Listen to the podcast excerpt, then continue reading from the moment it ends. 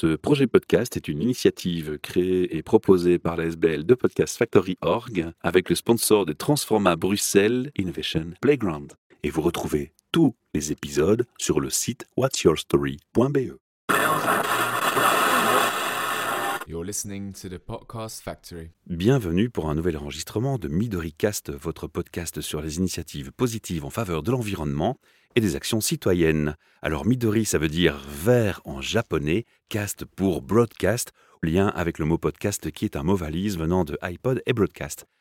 Nous sommes dans un épisode spécial rubrique Kaya, puisque nous inaugurons aujourd'hui avec Magali, qui est mon invité au micro, la rubrique Kaya en français, qui existera aussi en néerlandais. On a entendu la voix néerlandophone déjà d'un des créateurs de Kaya. Et aujourd'hui à mon micro, donc c'est donc Magali qui va nous parler, nous présenter Kaya pour les auditeurs francophones. Bienvenue à mon micro Magali. Merci, bonjour Michel. Alors Magali, je vais commencer par te demander un petit mot de présentation de qui tu es toi. Bien qu'on va parler beaucoup de Kaya, j'aimerais que les auditeurs aient une idée de qui tu es. Alors, je m'appelle Magali Ronsemans, je suis passionnée par la transition environnementale depuis de nombreuses années. J'ai eu le plaisir d'assister à la naissance de la coalition Kaya, d'abord en 2019 et puis au moment de sa fusion dont on va parler avec Ecopreneur en 2022. Et je suis en fait vraiment boostée par euh, cette espèce de basculement économique euh, qu'on est en train de vivre euh, et qu'on est en train d'essayer d'influencer avec Kaya. Et en fait, voilà, ça me booste euh, justement ce changement et cette envie de sortir des sentiers battus. Alors une question peut-être indiscrète, tu n'es pas obligé de me répondre, mais j'ai juste envie de te demander est-ce que tu as des enfants? Parce que souvent, tu sais, quand quelqu'un fait une prise de conscience sur la transition, l'enfant est un moteur. On dit je t'aime à nos enfants et on se dit mais je peux pas lui dire décemment je t'aime si je pense pas à son futur quand je serai plus présent sur cette planète. Et c'est là où moi, personnellement, où j'ai eu mon réveil en fait. Tout à fait. Ouais. Oui, j'ai deux filles qui sont déjà assez grandes, enfin qui ont 17 ans et la plus petite a 10 ans. Et c'est vrai que c'est un moteur qui est important et la prise de conscience, mais c'est pour ça que ça fait de nombreuses années aussi que je suis active là-dedans. Je crois que c'est fait. important à souligner.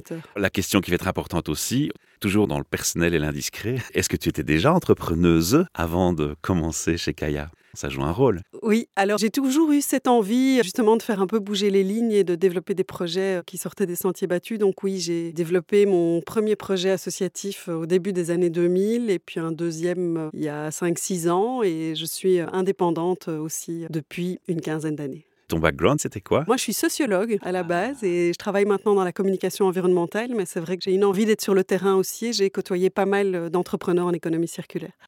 On va parler de Kaya. On a compris qu'on parlerait des copreneurs, mais on va en dire plus. Alors en fait, Kaya, c'est une organisation qui vise vraiment à soutenir cette transition économique et à, à la booster quelque part. Et la manière dont on essaye vraiment d'en faire un modèle de référence, cette nouvelle économie, ça se fait via un collectif. Donc on rassemble vraiment des membres, des entrepreneurs qui sont actifs sur le terrain et qui développent ces modèles économiques différents.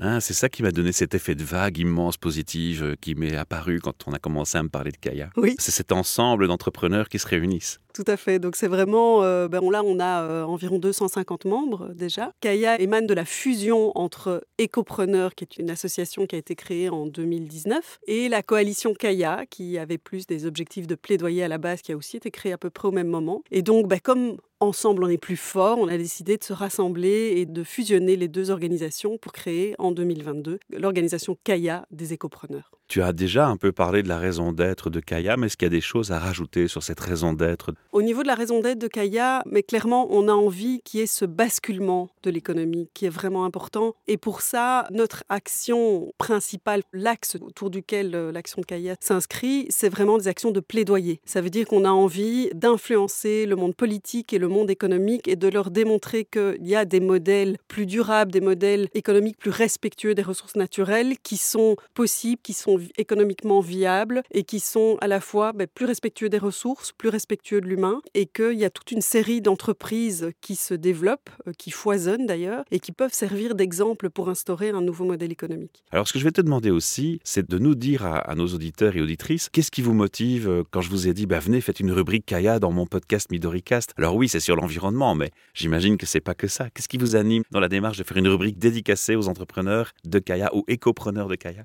Nous, ce qui nous motive là-dedans, et c'est un de nos axes d'action, c'est qu'on a envie de pouvoir inspirer le monde économique. Et donc, on a la chance avec toi de pouvoir euh, justement mettre en avant des projets, des entrepreneurs, des entrepreneuses qui développent ces business models différents. Et donc, pour nous, c'est une manière de faire rayonner euh, leurs actions et tout ce qu'ils entreprennent et de faire à la fois connaître leurs projets et de valoriser tout ce qu'ils mettent en place euh, justement pour faire basculer cette économie. Je serais extrêmement honoré et fier de pouvoir participer à une mise en avant d'une communication tellement positive, d'une telle évidence qu'il y a beaucoup, beaucoup, beaucoup d'écopreneurs et d'écopreneuses. J'insiste sur le terme féminin. Tout à fait. Il y a beaucoup de femmes dans le secteur aussi. Je vais te demander maintenant de nous définir finalement qu'est-ce qu'on classe dans la définition d'écopreneur et écopreneuse. Alors, en fait, pour moi et pour la coalition Kaya, un écopreneur, une écopreneuse, c'est un pionnier. C'est quelqu'un qui ose développer une entreprise euh, en sortant des sentiers battus, en veillant à la fois à respecter les limites planétaires, c'est-à-dire qu'il y a tout un questionnement qui se fait en termes de production, en termes de services proposés, qui est vraiment axé sur cette préservation des ressources, sur le respect de l'humain et en même temps d'en faire vraiment un modèle économique qui soit tout à fait tenable et qui se déploie au fil du temps.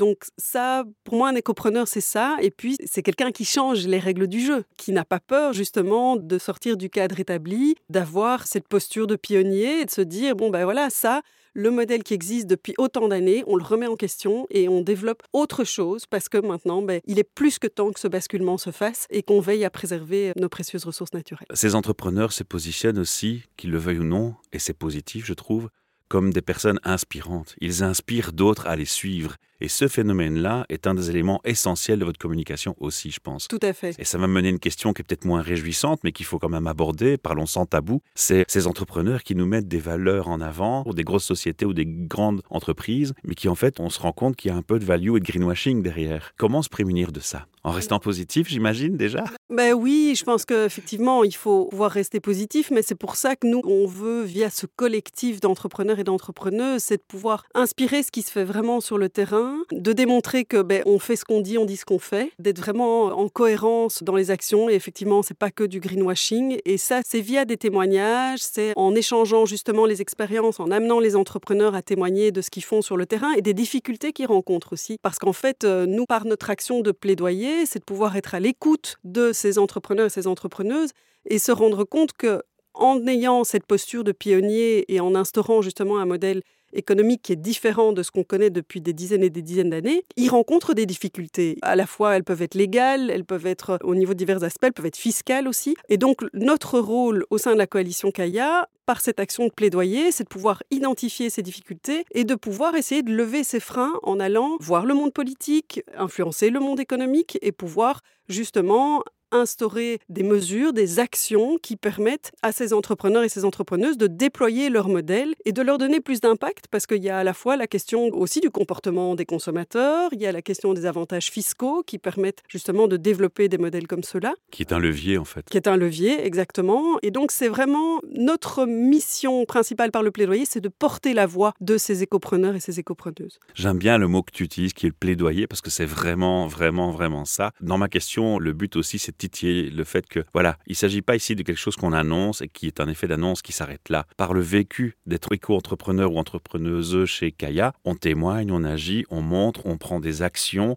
on est fédérateur et ambassadeur de l'association. C'est vraiment ça que je ressens, que je vois et que je constate. Et d'ailleurs, on va le dire aux auditeurs, l'épisode sera en premier, ta présentation, celle de ton collègue en néerlandais, mais on a déjà enregistré des podcasts pour préparer le projet. On a déjà eu des écopreneurs et écopreneuses en ligne avec moi ici au micro et on le ressent immédiatement. C'est pas juste des mots c'est des actions, c'est du vécu, c'est de la passion. Moi, j'ai eu le monsieur qui parlait des assurances, il m'a ému il parlait avec ses tripes, quoi. Et on le sent, il n'y a pas de comédie là-dedans, c'est pas possible. Donc je suis très enthousiaste. Alors, tu l'as compris ça. je vais te demander de nous expliquer maintenant quels sont les domaines d'activité de Kaya.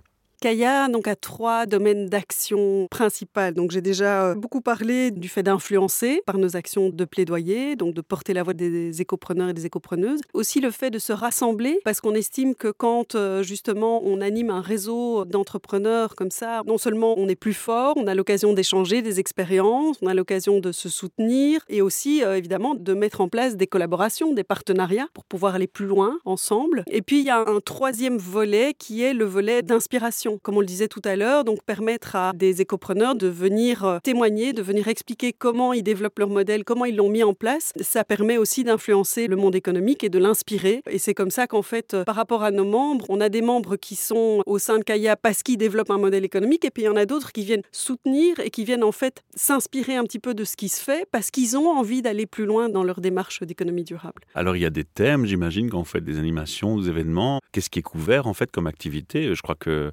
n'importe qui peut rentrer euh, chez Kaya à partir du moment où il correspond euh, à la charte Kaya et qu'il répond aux critères parce qu'en fait, il n'y a pas une activité qui est dédicacée à l'écologie ou à l'éco-responsabilité. Toutes les activités sont concernées. Tu peux nous en dire plus sur ces deux aspects de thèmes euh quand on souhaite devenir membre de la coalition CAIA, on pose sa candidature auprès du conseil d'administration et on s'engage à respecter un règlement d'ordre intérieur. Et dans ce règlement, on stipule notamment que les activités ne peuvent pas être liées à certains secteurs, donc que ce soit... Euh, identifiés comme polluants. Voilà, identifiés comme polluants, ou le secteur de l'armement, ou le secteur de l'élevage intensif, etc. Donc tous des domaines effectivement qui ont un impact environnemental important. Et donc quand vous faites des événements, que vous animez votre communauté, il y a des thèmes qui reviennent.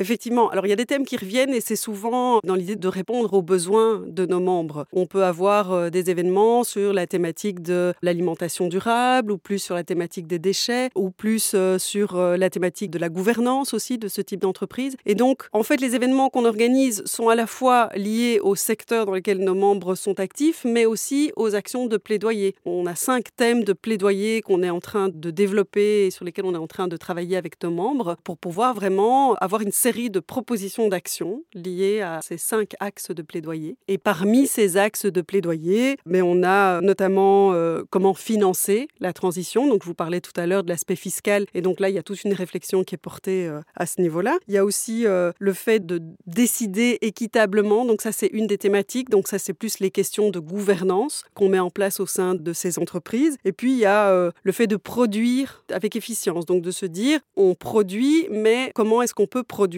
en réfléchissant, en veillant à ne pas épuiser les ressources naturelles, donc en, le faisant vraiment de manière euh, cohérente par rapport à nos valeurs. Et alors, ben, on a aussi tout un volet sur la consommation sobre, donc influencer aussi le consommateur à ce niveau-là. Pour une consommation raisonnée. Exactement, pour une consommation raisonnée et pour donner plus de chance aussi à ces entreprises qui se développent de manière très locale de répondre aux besoins des consommateurs. Et puis après, ben, il y a bien sûr tous les aspects de formation pour pouvoir arriver à transformer, à arriver à ce basculement euh, de l'économie. Oui, parce que j'imagine qu'il y a plein de questions qui fusent. Euh, je veux m'inspirer de lui, mais comment il a fait pour ceci, comment il a fait pour cela. Moi, ce qui me touche aussi beaucoup, et c'est très important pour moi, c'est le côté parité homme-femme et déjà, dans les témoignages que j'ai enregistrés, il y a une des personnes qui nous a dit bah, Moi, c'est une valeur évidente dans l'entreprise, j'y veille. Il a même été jusqu'à veiller à ce que le salaire soit égal à titre comparatif de fonction et de compétences comparatives entre un homme et une femme, c'est tellement sympa d'entendre ça. On est tellement en attente depuis longtemps, enfin, que ça. C'est ce genre d'initiative aussi qui naît spontanément dans le mouvement. Tout à fait, tout à, à souligner, je pense. Oui, oui, tout à fait. Et puis c'est vrai qu'en termes de gouvernance, ben, il y a pas mal de questionnements aussi, parce qu'on se dit dans le développement d'une entreprise, en fait, il faut, il y a à la fois la diversité euh, par rapport aux équipes, mais il y a aussi euh, tous les aspects liés à la préservation de l'environnement qui doivent être quelque part mis sur la table pour chaque moment où l'entreprise euh, prend des grosses décisions de développement et de se dire comment, qu'est-ce qu'on va mettre en place, comment est-ce qu'on va veiller au déploiement économique de l'entreprise tout en préservant euh, les limites planétaires? Toi, à titre personnel, qu'est-ce qui te motive à t'engager? Alors, on l'a dit au début, hein, mais dans le plaidoyer des éco-produits, de manière plus large pour les écopreneurs. Bah, il y a quelques années, j'ai lancé un projet de revalorisation de jouets parce que je me rendais compte qu'il y avait énormément de production de déchets et de surconsommation à ce niveau-là. Et donc, c'est vrai que bah, la consommation, c'est quelque chose qui me tient particulièrement à cœur de pouvoir sensibiliser les gens parce que ça passe avant tout par la sensibilisation des consommateurs et de changer les comportements d'achat, se dire qu'on s'oriente plus vers la réutilisation des biens plutôt que d'acheter du neuf. Et qu'en fait, ben, c'est vrai qu'au niveau fiscal, par exemple, ben, il y a encore beaucoup de chemin à faire à ce niveau-là pour pouvoir encourager les comportements dans ce sens-là. Et donc, c'est vrai que comme je suis vraiment, comme je te disais tout à l'heure, euh, boostée par le fait de sortir des sentiers battus, par le fait de pouvoir euh, instaurer le changement et surtout de faire bouger les lignes, pour moi, c'est important de pouvoir euh, justement bien cerner ce qu'il est nécessaire de mettre en place comme action au plus vite pour pouvoir stimuler le secteur au niveau de la consommation. Je vais proposer que tu donnes l'adresse du site internet de Kaya afin que les auditeurs et auditrices qui n'auraient pas de réponse à toutes leurs questions aujourd'hui puissent se rendre sur votre site et déjà aller chercher toute l'information qui leur manquerait. Tu peux nous donner l'URL Alors l'URL c'est kaya-écopreneur avec s.be. J'ai une question spécifique aussi pour toi Magali. Tu n'es pas prévenu, c'est de l'improvisation totale, on le signale. C'est bien, j'adore ça. Pour toi, dans ce projet podcast, on va mettre ces écopreneurs et écopreneuses en avant. Qu'est-ce qui serait un signe d'un succès? À quel moment tu te dirais, là, on a touché quelque chose d'important grâce au podcast? Je pense que ce serait vraiment de pouvoir, dans les témoignages, de pouvoir retrouver un effet waouh, où les gens se disent ça, c'est dingue, je ne savais pas que c'était possible en fait de développer une entreprise en étant aussi passionné, aussi ancré dans ses valeurs, aussi cohérent, et que ça donne envie en fait à d'autres gens de se lancer ou à d'autres entreprises de retrouver justement cette cohérence entre leurs valeurs et la manière dont ils déploient leur modèle économique. Alors je t'informe que ma question, même si elle improvisée, n'était pas innocente du tout. Elle va me permettre de faire une transition, parce que je l'ai dit, chez Midoricast, et les auditeurs et auditrices sont déjà habitués pour ceux qui nous suivaient avant, on utilise ce qu'on appelle un voicemail. Et donc, dans le descriptif article écrit de ce podcast, quelle que soit la plateforme, il y aura un lien vers Vodio qui nous met à disposition gratuitement par l'association BetGeek un répondeur vocal. Donc, les gens cliquent sur ce lien, ils arrivent sur une page internet, le navigateur leur dit autorisez-vous à utiliser le micro, n'ayez pas peur, dites oui, j'autorise à utiliser mon micro, et vous avez un bouton pour parler. Et si vous avez un micro de pas trop mauvaise qualité, ils pourront te laisser un message. Alors, ce message, ça peut être un remerciement, ça peut être un encouragement, ça peut être une question ou ça peut être une remarque, un commentaire. Et s'ils nous disent dans le message j'autorise à ce qu'on utilise ma voix, on pourra en commentaire des publications de podcasts sur les réseaux sociaux publier le lien vers leur message vocal et on pourra entendre les gens vous répondre, vous parler, vous poser vos questions, vous encourager, vous dire merci. Donc évidemment, je vais inviter fortement nos auditeurs et auditrices à le faire parce que je crois que la cause envoie la chandelle et ce sera super sympa pour Magali d'entendre ah, ce genre de feedback. magnifique, Voilà. Merci, merci pour ton temps, merci, merci pour ta patience. On se retrouve donc pour plein, plein de nouvelles capsules régulières euh, de Kaya. Merci pour ton soutien à Kaya. C'est avec joie. Dernière euh, touche finale, il y a un prix pour être membre euh, chez Kaya ben, Il y a un prix qui est différencié selon la taille de l'entreprise, selon le chiffre d'affaires. Donc là, il faut aller en fait sur le site, il y a un petit bouton devenir membre et là, toutes les explications sont données. Il ne faut pas hésiter à envoyer un petit mail. On se fera un plaisir de vous répondre et de tout vous expliquer. Et vous êtes assez réactif, je dois dire. Ah ben voilà, c'est une belle phrase de clôture. Mille merci. Merci à toi. Je vais recevoir un écopreneur responsable, qui n'est autre que Bruno Van Steenberg. Bruno, enchanté, merci de m'octroyer ton temps. Bonjour Michel, merci pour ton accueil. Bruno, la première question, c'est rapidement de te présenter évidemment. Alors donc je m'appelle Bruno Van Steenberg, j'ai 47 ans, je suis papa de deux adolescents et je suis euh, fondateur de Calanium. Alors ton background, euh, Bruno, si je peux être indiscret un petit peu. J'ai une formation économique, euh, principalement une spécialisation en import-export. J'ai travaillé pendant 24 ans dans le secteur textile. Premièrement pendant 12 ans dans les vêtements, on va dire dans le textile conventionnel. Et puis en 2010, j'ai fait une prise de conscience et j'ai eu envie de passer le reste de ma carrière à travailler le développement durable dans le secteur textile. Tu travaillais déjà pour toi ou tu travaillais à l'époque pour un patron? Je travaillais pour un patron. Je suis devenu indépendant en 2010. Et c'est directement comme écopreneur ou c'est d'abord une transition vers je suis mon propre patron et puis l'écoprenariat vient après C'est exactement ça. Donc j'ai commencé d'abord par faire, euh, j'ai fait un burn-out en 2009, j'ai refait une auto-formation par moi-même, étudié tout ce que je pouvais trouver sur le développement durable dans le textile en 2010. Je suis devenu indépendant, j'ai travaillé mon consultant pour d'autres marques et d'autres entreprises pendant plusieurs années. Je suis devenu écopreneur à partir de 2016 réellement. Donc si je te comprends bien, le burn-out, comme dans beaucoup de cas et dans beaucoup de situations, a été le déclencheur d'une recherche de sens d'abord, et c'est la recherche de sens qui te conduit finalement à cette prise de conscience. Oui, exactement. Voilà, le burn-out m'a fait réfléchir à ce que je voulais faire de ma carrière, et euh, le burn-out n'avait rien à voir par rapport euh, vraiment à mon job, mais c'était vraiment une prise de conscience et me dire voilà qu'est-ce que j'ai envie de faire du reste de ma vie. Est-ce que le côté écologie et conscience écologique, les enfants jouent un rôle, le fait d'être papa, ça joue un rôle pour toi? Je pense que ça joue un rôle aussi. Bon, alors j'ai eu euh, des enfants avec des un en tout cas en particulier avec des gros problèmes de santé. Donc je pense que ça a dû jouer aussi dans la prise de conscience et on, voilà, on se ressente autrement sur ce qui est important dans, la vie. Kalanium, pourquoi le nom? Kalani, c'est un prénom polynésien qui veut dire cieux ou paradis. C'est un nom qu'on a trouvé pour le développement de Kalani, Kalanium, parce qu'il y a une assonance avec le mot câlin. Et quand on dort dans des draps Kalani, on est comme au paradis. Et home pour le côté euh, coucou de maison. Tout à fait. Quand on lit tout ce qu'on lit sur le, le textile, c'est challenge quand même, non? Exactement. On va parler un peu des étapes, hein, de, de comment ça s'est passé par étapes, mais j'imagine que la première étape, ce sont les être confronté aux freins. Effectivement, le secteur textile est un des secteurs les plus controversés euh, au monde, enfin parmi, hein, c'est pas le seul heureusement. Par contre, c'est un secteur qui a déjà été tellement critiqué depuis 20 ans qu'il existe pour ceux qui s'y intéressent et qui souhaitent trouver des solutions, l'accès aux solutions n'est pas si compliqué. Mais voilà. Et donc, en fait, si on veut faire les choses autrement, on peut faire les choses autrement. Et donc, avec Calani, ben, j'ai créé cette entreprise en 2016. Je suis parti d'un constat simple dans ma vie de tous les jours. Avec ma femme, on se rendait compte que quand on voulait acheter des draps, ben, on se retrouvait dans une grande enseigne suédoise bleue et jaune, pour ne pas les nommer, comme tout le monde, ou presque tout le monde, parce qu'on n'avait pas spécialement envie de mettre des centaines d'euros dans une paire de draps. Et en fait, c'est en faisant l'étude de marché que je me suis rendu compte qu'entre les prix du bas de gamme pas cher, on va dire ce genre, ce genre d'enseigne ou les supermarchés, et des produits très qualitatifs dans des boutiques, qui soient durables ou pas, on souvent une différence de x4, x5, x6, x7. Et de mon expérience textile et de production, je savais que ce n'était pas uniquement la qualité qui faisait cette différence, c'était principalement le distribution. D'où l'idée de développer Calani, de faire du linge de maison, donc linge de lit, linge de bain, literie, haut de gamme, durable, en coton bio et fair trade, à des prix abordables, pour que ça puisse être accessible pour une majorité de personnes. Oh là, là, tu m'intéresses, tu vas intéresser plein d'auditeurs et d'auditrices. hein. Ça, c'est vraiment the challenge, hein, parce que c'est pas forcément euh, quelque chose qui va venir en évidence quand on va faire ses calculs de coûts, etc.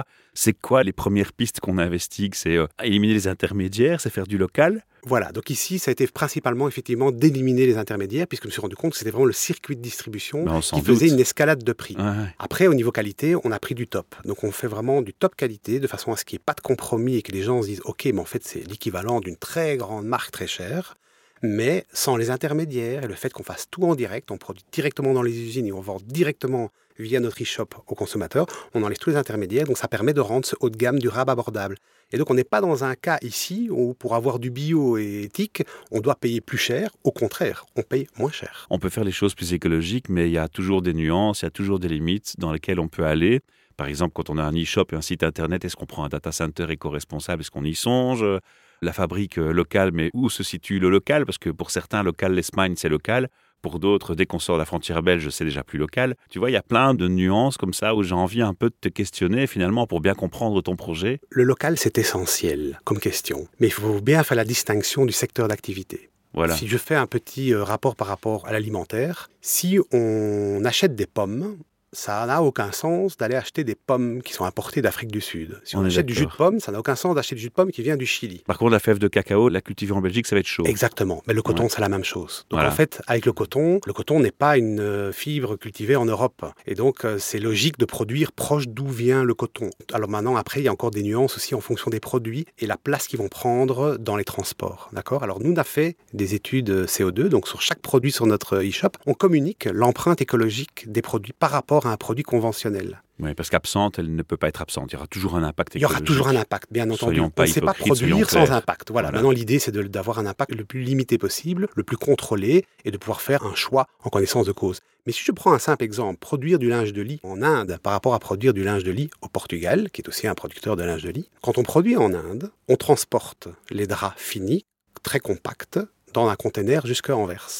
Si on produit notre linge de lit au Portugal, on va transporter du fil ou du tissu vers le Portugal, qui vont prendre beaucoup plus de place que les produits finis, qui vont avoir le même impact que les produits finis d'Inde qui va venir jusqu'à Anvers. Mais après, on a un camion qui va traverser l'Europe à travers le Portugal, qui va avoir un impact 3,4 fois plus élevé en CO2 que le conteneur sur un bateau. Donc il faut pouvoir relativiser tout ça. Et donc en fait, le local dans le textile n'a pas toujours du sens. Ce qui est, important, c'est d'être local par rapport à la matière première. Il y a certaines exceptions, par exemple du linge de bain, des essuies, ça prend énormément de place. Il y a beaucoup d'air à cause des bouclettes. Donc là, transporter un conteneur d'essuie depuis l'Asie vers l'Europe n'aurait pas de sens. Et donc là, par contre, il y a du sens à produire ça en Europe. Donc ça dépend vraiment des produits, ça dépend des matières. Tu as dit donc dans les étapes, tu as identifié le problème, tu t'es dit on va enlever les intermédiaires, on va commencer à essayer de produire local et de voir un peu ce qui est plus cohérent en termes de coût, un paquet carbone, est-ce qu'on choisit de plutôt euh, favoriser un import par bateau ou par camion, etc. Jusqu'où ont été les autres euh, étapes? Quelles sont les autres étapes? On travaille exclusivement avec du coton bio. D'accord? Donc déjà, le coton bio par rapport au coton conventionnel a euh, une économie d'impact énorme. Il faut savoir que la culture de coton conventionnel fait partie des cultures les plus consommatrices de pesticides. Les statistiques parlent en fonction des sources entre 15 et 25% des pesticides du monde sont utilisés pour la culture du coton, alors que quand on a du coton bio certifié, c'est important d'être certifié, que On la marque soit certifiée, ouais. l'utilisation de produits chimiques, d'intrants chimiques est interdite, que ce soit pour des engrais, que ce soit pour des pesticides, que ce soit pour des défoliants. Donc là, on a une énorme économie de produits chimiques qui ne sont pas mis dans l'environnement. Deuxième chose, c'est l'eau, la gestion de l'eau. Ben, J'allais te poser la question. ouais. Le coton conventionnel aussi, traditionnellement, statistiquement, à travers le monde, est énormément consommateur d'eau douce pour l'irriguer. Il faut savoir que le coton bio, bah, a priori, c'est la même plante. Donc, si on la plante au même endroit, elle peut avoir le même impact. Sauf que pour pouvoir être certifié, il y a une notion de gestion bon père de famille de l'eau. Et l'irrigation intensive est interdite. D'autre part, le coton bio, traditionnellement, est cultivé dans des endroits qui sont naturellement irrigués par les pluies et n'ont pas besoin spécialement d'une irrigation euh, par l'homme. Ça, ça fait déjà une énorme différence. Alors, on parlait des labels, on va en parler justement, parce qu'il y a des labels qui sont plus controversés, d'autres moins. Notamment, on dit oui, mais parfois il y a un label bio, mais il ne tient pas compte du côté fair play, de ne pas faire travailler les enfants dans des usines polluantes ou qui sont toxiques pour leur santé, ou simplement faire travailler des enfants déjà. Voilà, tu as aussi réfléchi à ces aspects-là? Bien entendu. Alors, au niveau du coton bio, il n'existe que deux standards dans le monde. Il y a GOTS, G-O-T-S, Oui. qui est un standard international géré en Allemagne, et OCS, Organic Content Standard, qui est aussi un standard international, mais qui est géré aux États-Unis. Dans les deux cas, le coton est cultivé de façon euh, bio, sans OGM et sans intrants chimiques, et la traçabilité est garantie de façon complète depuis le champ de coton jusqu'à la marque et donc sa distribution. Mais chez Calani, on a pris euh, le choix de nous certifier GOTS, donc GOTS, qui est la certification la plus stricte et qui, en plus des éléments de base, intègre une euh, certification des conditions sociales à toutes les étapes de production et également certifie le produit fini. C'est-à-dire que même pour pouvoir transformer la fibre en fil, en tissu et puis en produit fini, on ne peut pas utiliser de teinture ou de produits dangereux pour l'environnement, pour les utilisateurs ou pour les ouvriers de production. Par rapport à tout ce qui est e-shop, euh, serveur, est-ce que vous vous renseignez aussi sur euh, un fournisseur qui soit éco-responsable? Tout à fait. Donc on, on travaille avec un data center qui utilise l'énergie renouvelable. Nous utilisons aussi notre énergie renouvelable. On est certifié carbone neutral compagnie, donc on fait euh, Wow. l'analyse. Ouais. On a beau être une petite entreprise, on essaye de vraiment de faire les choses le mieux qu'on peut. Euh, C'est certainement pas parfait, il y a encore plein de choses à améliorer. Le développement durable, c'est un voyage, donc c'est pas quelque chose qu'on peut dire à un moment donné, c'est bon, euh, tout ce qu'on fait est parfait. Il faut en permanence s'améliorer, rechercher des solutions et essayer de faire tout le temps les choses le mieux possible. Alors tu l'as vu, hein, même ici, hein, chez Transforma, il y a des compagnies qui ont moins le même secteur d'activité que toi avec euh, un aspect éco. J'imagine la concurrence devient de plus en plus grande sur ce secteur, même en éco-responsabilité, puisqu'il y a une prise de conscience qui est grandissante. Tant mieux, on ne peut que l'applaudir et le féliciter. Du coup, j'ai envie de te demander comment tu te distingues peut-être des entreprises classiques? Je pense que ça, on a déjà répondu à la question et c'est une belle distinction que j'honore. Mais comment tu te distingues parfois d'autres euh, producteurs, quel que soit le produit? Ça peut sortir des draps de lit, ça peut être des t-shirts, ça peut être des textiles classiques. Comment tu te distingues de ces gens qui ont aussi une approche parfois qui se prétend, à titre ou à tort, éco-responsable? C'est une très bonne question. Alors, en Europe, je pense qu'on n'est que deux, trois marques vraiment avec une démarche de développement durable fiable. La majorité des autres sont en fait des entreprises qui fonctionnent de façon très traditionnelle et qui jouent sur une espèce de vague d'éco-responsabilité en utilisant malheureusement énormément de greenwashing, euh, en mettant en avant, par exemple, un Ça, tu le ressens vraiment? Énormément. On dit que c'est Made in France, du coup c'est éco-responsable. Non, parce que si le Made in France c'est que la dernière étape et que la marque ne sait même pas d'où vient son coton, d'où vient son fil, d'où vient son tissu, qui les a produits, ce qu'il n'y a pas eu des enfants, quels produits ont été utilisés, etc. Et là, voilà. Malheureusement, le greenwashing dans le textile existe aussi. Et le moyen de l'éliminer, c'est d'être authentique finalement et d'être transparent, de d'être dire où on produit. transparent, exactement. C'est d'être certifié, certifié avec les standards les plus stricts, d'être certifié soi-même, pas seulement dire on travaille des fournisseurs certifiés. Voilà, donc avec Calani, on, on a des éléments quand même qui nous distinguent aussi, qui je pense font la différence pour les gens qui se renseignent un peu et qui vont aussi sur les pages de contenu du site et pas seulement sur les pages de produits euh, achetés. On a un, un cas un peu unique avec Calani, on, a, on fait partie d'une petite coalition de petites et moyennes marques euh, du monde. Il y a quelques européennes, quelques américaines, quelques japonaises, quelques australiennes. Et tous ensemble, on achète 100% de la production de coton bio d'une coopérative best practice en Inde. Et donc, on achète notre coton directement à la coopérative et pas seulement un produit fini à un fabricant. Donc, on est impliqué depuis, on sait exactement d'où ça vient, on a une traçabilité complète et on collabore avec eux.